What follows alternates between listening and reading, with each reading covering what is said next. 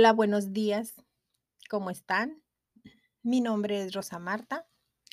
Soy una mujer con propósito y les doy la bienvenida a nuestra capsulita del día de hoy. Y nuestra cita bíblica para el día de hoy se encuentra en Lucas, Lucas capítulo 7, versículo 11 al 23. Y en este capítulo, ya después de analizar la lectura, eh, les pregunto a ustedes, no sé cuántos de ustedes han experimentado el dolor de una despedida para un ser amado que se va lejos.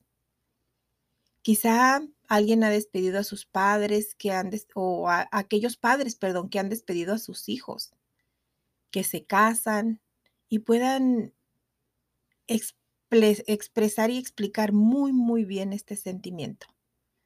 Lo que produce esto en nuestro corazón cuando un hijo se casa y se va. Es un vacío, es un vacío de alguien que se va. Sí, si ese hijo algún día te vuelve a visitar, de seguro te va a dar una gran alegría volver a verlo. Y puede pasar un rato muy, muy agradable en ese reencuentro, ¿verdad? Entonces, Dios parecía lejos de su pueblo. Aquí en esta lectura de Lucas dice que Dios parecía lejos de su pueblo. Según algunas personas que estudian las escrituras, fueron 400 los años que pasaron entre Malaquías, que es el último libro del Antiguo Testamento, y Mateo, que es el primero del Nuevo Testamento. Fueron 400 años en que se predicaron interpretaciones egoístas y vanas de hombres corruptos en lugar de la verdad de Dios algo muy parecido hacia lo de la Edad Media y nada alejado de muchas realidades en la actualidad, desafortunadamente. Parecía que Dios no estaba por ninguna parte. Parecía que Dios estaba ausente y las personas estaban clamando en su interior por Él. De hecho, esto siempre ha sido así, siempre ha sido así. El día de hoy vemos personas que aunque no lo reconozcan, necesitan a Dios para que llene el vacío de sus corazones.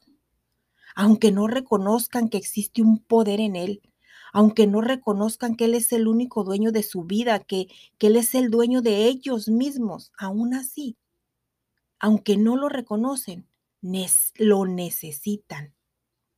Fíjense, fíjense qué paradoja tan grande. No lo reconocen, pero sienten que lo necesitan. Cuando Jesús vino a la tierra, Dios estaba visitando a su pueblo. Por fin había llegado aquel que les estaba enseñando palabras de justicia, palabras de verdad de parte de Dios. Por fin había llegado el final para ese tiempo de oscuridad y de confusión. Por fin había llegado el tiempo para que la luz de Dios alumbrara en la tierra y para que el cielo se acercara a nosotros. Por fin, y el gozo de este pueblo es comparable con aquel que recibe la visita de alguien que había estado esperando por mucho tiempo. Las palabras de Jesús retumbaban en los corazones de aquel tiempo y en los corazones de todos aquellos que hoy quieren escucharlo, porque es lo mismo. Dios es el mismo ayer, hoy y siempre. Aquí en la palabra dice que Jesús hacía muchos milagros. Los ciegos recibían la vista, los enfermos eran sanados, los muertos eran resucitados, los paralíticos caminaban, los sordos oían, los esclavos eran libres, los que tenían hambre de Dios eran saciados. Lo hermoso de todo esto es que, ay, esto no es fantasía, ni tampoco es algo de otro tiempo. Para quienes me están escuchando el día de hoy, quiero decirte que esto es real y sigue pasando hoy. Esto es real. Jesús sigue haciendo milagros en todo tipo. Él sigue aún ahora haciendo todos esos milagros que acabo de mencionar hoy. Porque como les digo, Él es, el mismo ayer, hoy y siempre. Y tú si no has recibido a Jesús como tu Salvador, quiero decirte que Él es real y que puede saciar todos los vacíos que hay en tu alma. si te entregas de corazón a Él. Dile, Señor Jesús, visítame, ven a mi vida, te necesito. Creo que solo tú puedes saciar la sed de mi alma. Creo en ti y creo que resucitaste y eres la esperanza que necesitaba. Sálvame y alumbra con tu luz en mi oscuridad. Ayúdame, pues te necesito. Amén.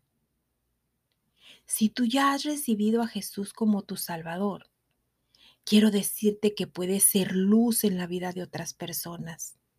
La luz de Jesús ya brilla a través de ti, pero para eso debes negarte a ti mismo y vivir la vida de acuerdo a su palabra. Negarse quiere decir hacerse a un lado. Tú te vas a hacer a un lado y vas a dejar que Jesús haga lo que quiera, absolutamente todo lo que quiera en tu vida y te guíe por su camino. Y hágalo y tú debes de hacer lo que Él te diga. Cuando nosotros creemos en Jesús y lo obedecemos, nos convertimos en ciudadanos de su reino, en hijos de su Padre y en sus amigos. Y podremos hacer cosas aún mayores que las que Él hizo a través del Espíritu Santo que nos ha dejado. Porque Él lo dijo, escrito está, y es una promesa. Él dijo, cosas más grandes que las que yo he hecho, ustedes harán en mi nombre. Vean qué gran promesa y vean qué gran responsabilidad. Entonces el día de hoy yo te dejo con lo siguiente. Sé luz para los demás.